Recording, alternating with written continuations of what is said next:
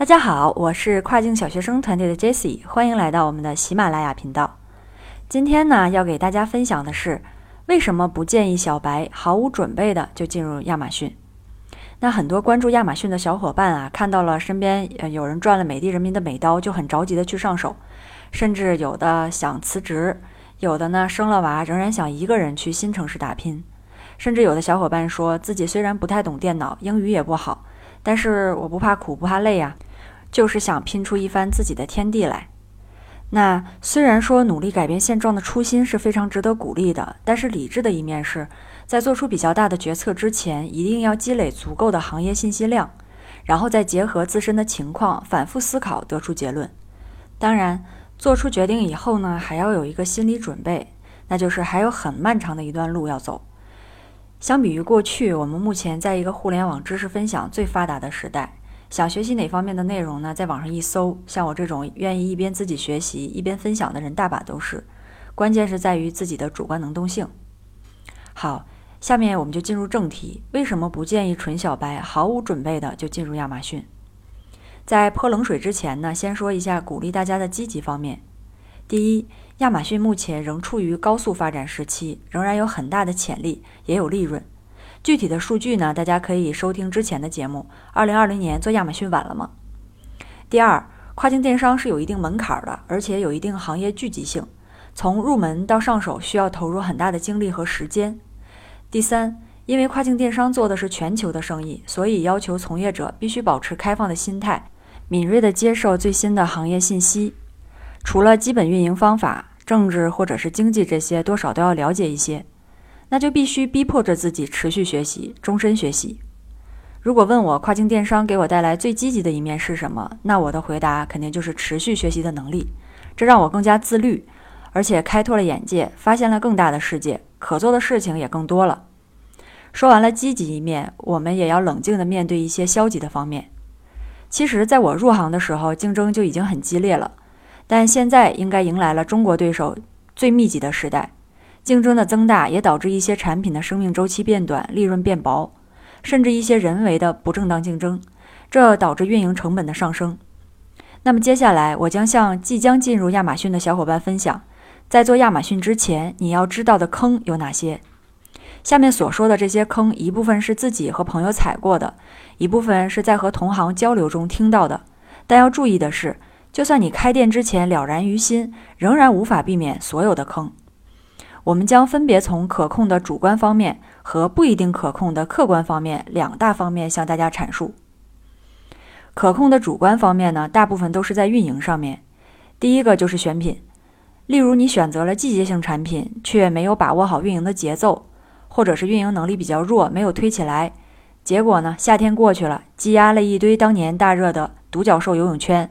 付了大半年长期仓储费，好不容易熬到了下一个夏天，这时候独角兽突然成了过时的代名词，热点却变成了什么恐龙游泳圈。这时独角兽就要转到海外仓，可能也卖不出去了，那就只能付费给亚马逊帮你销毁产品。再或者你选择了功能性比较复杂的产品，结果一根筋的老外他搞不清楚这个使用方法，给你留了一堆差评。除了选品啊，还有后台关于折扣的操作错误。后台关于折扣有很多的操作，包括优惠券、打折、无限制码、优先性优惠码、优惠码叠加等等。现在说这些操作可能会让你头大，但是新手可能犯的错误也多种多样。举个最简单的例子，你想给产品打个九折，结果设置却成了百分之九十 off，那就是一折。如果同时你还忘了设置最大的购买量。卖的又是高流量、高货值的产品，那这个损失是非常惨痛的。此外，还有广告方面，为什么对于付费给亚马逊这个广告用“烧”的动词呢？因为如果你设置了很高的预算，一个流量高峰，每刀就烧进去了，而且还不一定达到预算的效果。一定要每天分析自己的广告数据，积极调整，学习不同预算的不同打法，这样才能节省一大笔钱。有钱呢，也不要不讲章法的暴力烧广告。这样反而对权重无力。那我们说完了主观方面呢，再看一下不一定可控的客观方面。第一个就是平台的规则，这里包括不仅限于产品安全和侵权、发票和认证、类目审核、绩效指标，还有政策的变动。我们都知道亚马逊是重买家体验而轻卖家的平台。举个例子，如果你被同行或者是客户因描述不符或侵权而投诉，那你的 listing 就大概率会被停售。虽然后期有申诉的余地，但这就打破了一个运营节奏。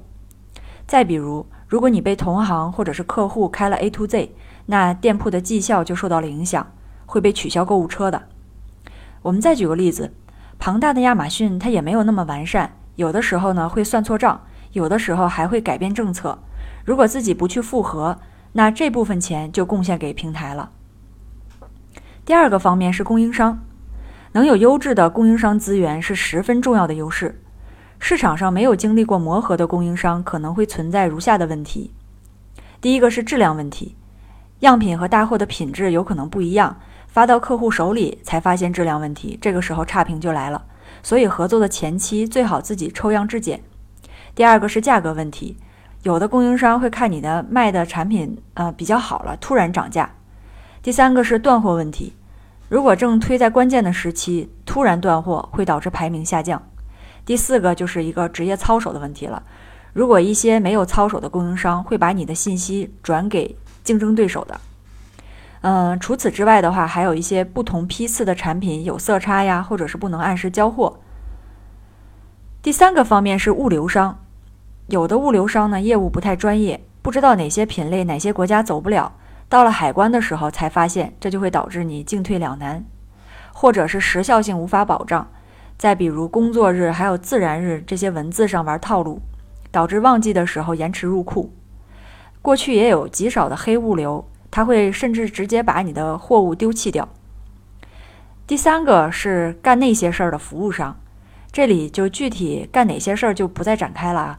对于这些服务商，一方面我们要擦亮眼睛，多咨询，多甄别；另一方面自己要对各种方法很清楚，在操作之前呢，就明确的告诉对方，不允许使用哪种方式，不要被骗，否则结果也会比较惨烈的。我的一个朋友就因此挂了账号。后面也是花了好多的钱才找人申诉回来。总之呢，还是我们一贯强调的，要正规运营、白帽打法，才是现阶段运营亚马逊的长久之计。第四方面要说的是目前国家政策的问题，大家要注意在海关滞留、专利、汇率波动，还有 VAT 等方面的问题。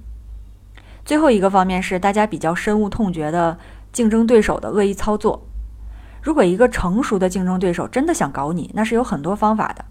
当然，前提是你影响或者是威胁到了他的销量，然后排名十分靠前，他可能会把你的广告费点光光，或者是买了东西留个差评。但是我们也不需要对竞争对手草木皆兵。如果你没有动到别人的奶酪，比如抢了 Best Seller 啊，或者是冲到了小类目的前三名，人家也没有动你的必要。